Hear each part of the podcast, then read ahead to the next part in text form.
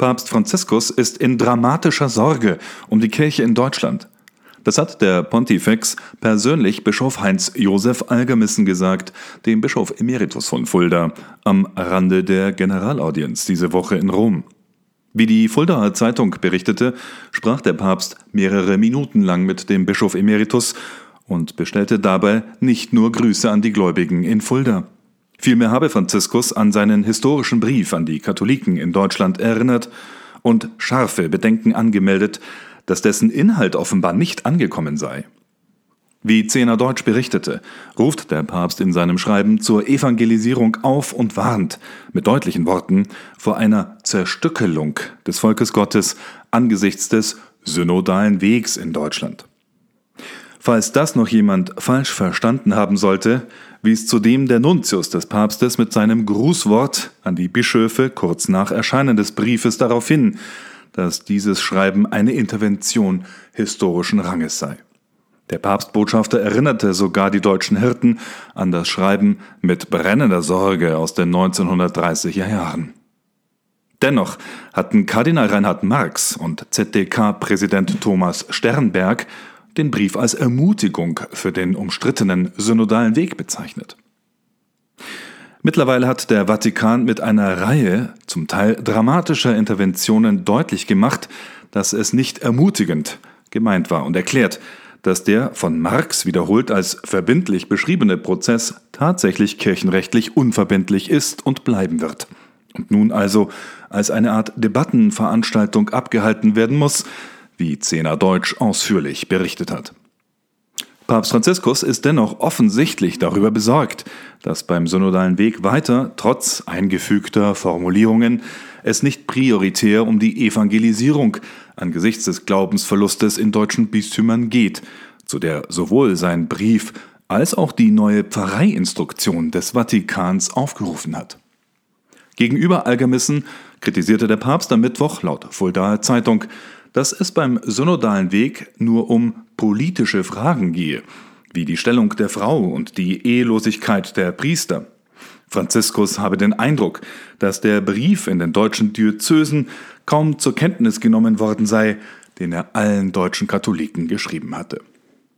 Sorgen Sie dafür, dass der Brief in Erinnerung kommt, habe ihm der Papst gesagt, so Algermissen.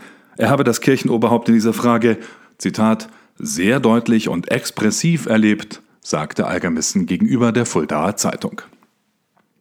Nicht nur im Vatikan sei der synodale Prozess in Deutschland derzeit ein großes Thema, so der 77-jährige Bischof Emeritus weiter. Überall werde ich gefragt, was ist da in Deutschland los? So Algermissen. Auch in Predigten werde der deutsche Weg immer wieder hinterfragt. Er, Zitat, deformiere und verunstalte das Evangelium, so der Tenor in Rom. Auch der Schweizer Kurienkardinal Kurt Koch, der Ökumene-Minister des Papstes, hat die Sorgen von Franziskus über die generelle Situation in Deutschland vor wenigen Tagen mitgeteilt. Dabei bekräftigte der Präfekt des päpstlichen Rates für die Einheit der Christen, dass die Intervention des Vatikans, die klare Absage an den Vorstoß zur Interkommunion mit Protestanten durch Bischof Georg Betzing ernst gemeint war. Koch warnte mit deutlichen Worten, dass die Bischöfe, Zitat, nicht zur Tagesordnung übergehen könnten. Genau dies haben die deutschen Bischöfe diese Woche jedoch getan. Sie veröffentlichten eine Würdigung, die auf der Tagesordnung des letzten Bischofstreffens gestanden hatte, aber aufgrund des Vetos aus dem Vatikan erst einmal kassiert worden war.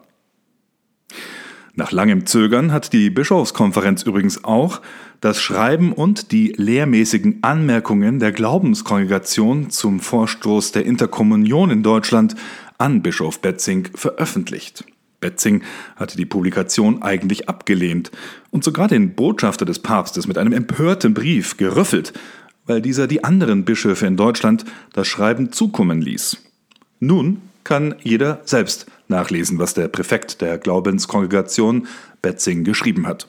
Den Link zu den Dokumenten finden Sie auf www.zehnerdeutsch.de. Aber kommen wir zu der Nachricht, die außerhalb des deutschen Tellerrandes die Weltkirche bewegt und sogar die Veröffentlichung der Enzyklika Fratelli Tutti in vielen Ländern völlig überschattet hat.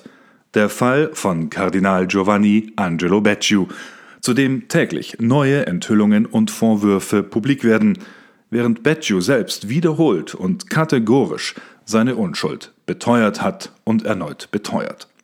Der jüngste Vorwurf ist jetzt in der Financial Times erschienen. Die Zeitung behauptet, dass Beccio mit Spendengeldern frommer Katholiken in Derivate investieren habe lassen, ein spekulatives Finanzgeschäft, das Papst Franziskus vor Jahren bereits als Glücksspiel und Zockerei mit scharfen Worten verurteilt hatte. Der Vorwurf, Becciu und etwaige Komplizen im Staatssekretariat des Vatikans hätten sich zumindest fragwürdiger Finanzierungsmittel bedient, erstreckt sich mittlerweile auf zahlreiche weitere Geschäfte, über die vor allem die italienische Presse diese Woche kräftig spekuliert hat. Der Fall der Londoner Luxusimmobilie scheint da nur die Spitze eines Eisbergs von Korruption und Bereicherung an der Kurie gewesen zu sein, doch echte Fakten liegen bislang nicht vor. Das gilt auch und gerade für den Fall einer Frau, die von Becciu bis zu 600.000 Euro aus Konten des Vatikans erhalten haben soll und davon nach eigenen Angaben Luxushandtaschen und andere Gegenstände kaufte, im Dienst der Diplomatie des Vatikans, wie sie in einem Interview betonte. Besonders brisant ist natürlich die Frage, ob und warum Beccio bis zu 700.000 Euro nach Australien überwiesen hat, während sich dort Kardinal George Pell vor Gericht wegen des Vorwurfs sexuellen Missbrauchs befand, der Mann, der Beccios Finanzgebaren im Vatikan aufklären wollte. Der Anwalt von George Pell, ein bekannter australischer Jurist namens Robert Richter, hat nun eine lückenlose Aufklärung der Finanzströme aus dem Vatikan nach Australien gefordert. Die zuständigen Behörden müssten klären, was hier gelaufen ist, fordert Richter. Ob und wann allerdings Strafanzeige überhaupt gegen Becciu gestellt wird, ist noch völlig unklar. Klar ist nur, dass Papst Franziskus ihn bestraft hat, zum Rücktritt gezwungen und zum Abtritt der Kardinalsrechte. Sowohl die Staatsanwaltschaft des Vatikans als auch die italienische Guardia di Finanza ermitteln. Und angesichts der Tatsache, dass die Polizeiarbeit gegen Pell und die Arbeit der Justiz im australischen Bundesstaat Victoria einen handfesten Justizskandal ausgelöst hat, im Fall Pell könnten auch weitere internationale Behörden in den Fall verwickelt werden, der wie kein anderer die Kirche beschäftigt. Aber kommen wir zum Abschluss noch zu einem ganz anderen Thema. Die katholische Kirche denkt bekanntlich in Jahrhunderten, die deutsche Post dagegen offenbar in halben. Wenn eine Briefkarte nach 51 Jahren erst zugestellt wird, dann kann es passieren, dass die Mönche, die diese unterschrieben haben, zum Beispiel der bekannte Pater Anselm Grün, gar nicht mehr wissen, was darauf stand. So jetzt passiert in der Abtei Münster-Schwarzach, wie Pressesprecherin Julia Martin gegenüber Zehner Deutsch bestätigte. Eine am 20. April 1969 versendete Karte aus der Primizialabtei St. Anselmo in Rom erreichte das Kloster erst vor wenigen Tagen. Der Grund, laut Post, unkorrekte Anschrift. 30 Jahre nach der Wiedervereinigung ist die alte Postleitzahl West 8711 nicht mehr gültig.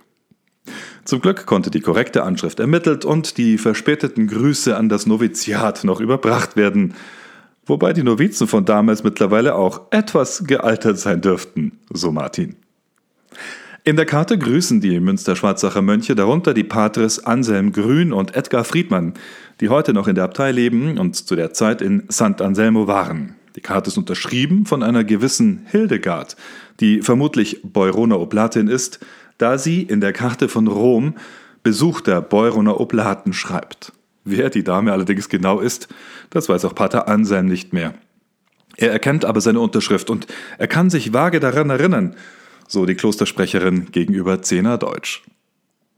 Das war der Zehner Deutsch Podcast am Freitag, dem 9. Oktober 2020. Mein Name ist Anjan Christoph Wimmer. Wir hören uns wieder am kommenden Freitag, so Gott will. In der Zwischenzeit bleiben Sie auf dem Laufenden auf unserer Website www.cnadeutsch.de und folgen Sie Zehner Deutsch auf Twitter, Instagram oder Facebook. Vielen Dank und Gottes Segen.